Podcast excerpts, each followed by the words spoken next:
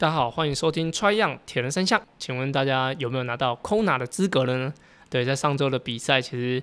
很多人拿到 Kona 资格。那其实，嗯、大家也不要觉得物以稀为贵，然后物多了就廉价，这样就是，呃，任何人拿到 Kona 资格都是一种肯定。好，不论你是什么分组去去拿到的的 Kona 资格，因为应该说，它就是它就是一个指标性的的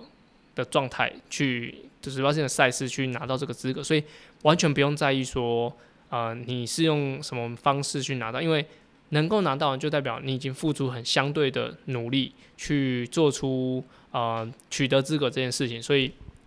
不论是往后或者说在这一次拿到资格的人，我觉得勇敢的去追求你想要的呃赛事。那我在 Try 样铁三项里面，呃，跟着我在 Try to Go 三项玩不玩里面。也有讲到，就是学生他放弃了 Kona 资格，我觉得，嗯，都稍微比较啊、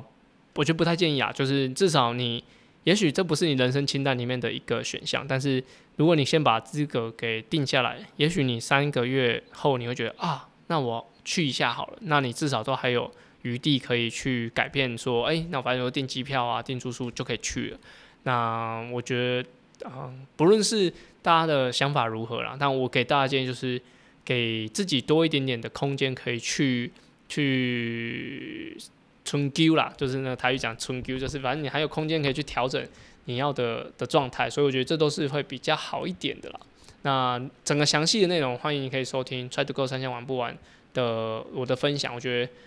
蛮语重心长的去去说明这件事情。那。也特别感，特别恭喜，特别恭喜我的学生，就是赵丹仪，他拿到了空拿资格。啊，我觉得这是真非常非常不容易，他也历经了接近三年的时间去准备这场赛事。那最后虽然不是呃分组第一的方式取得资格，但是如愿以偿坐上通往空拿的航班，那非常恭喜他。那也在节目里面回复了神魔安的呃他逆境中求进步，那比赛赛段中顺逆风啊，那顺风。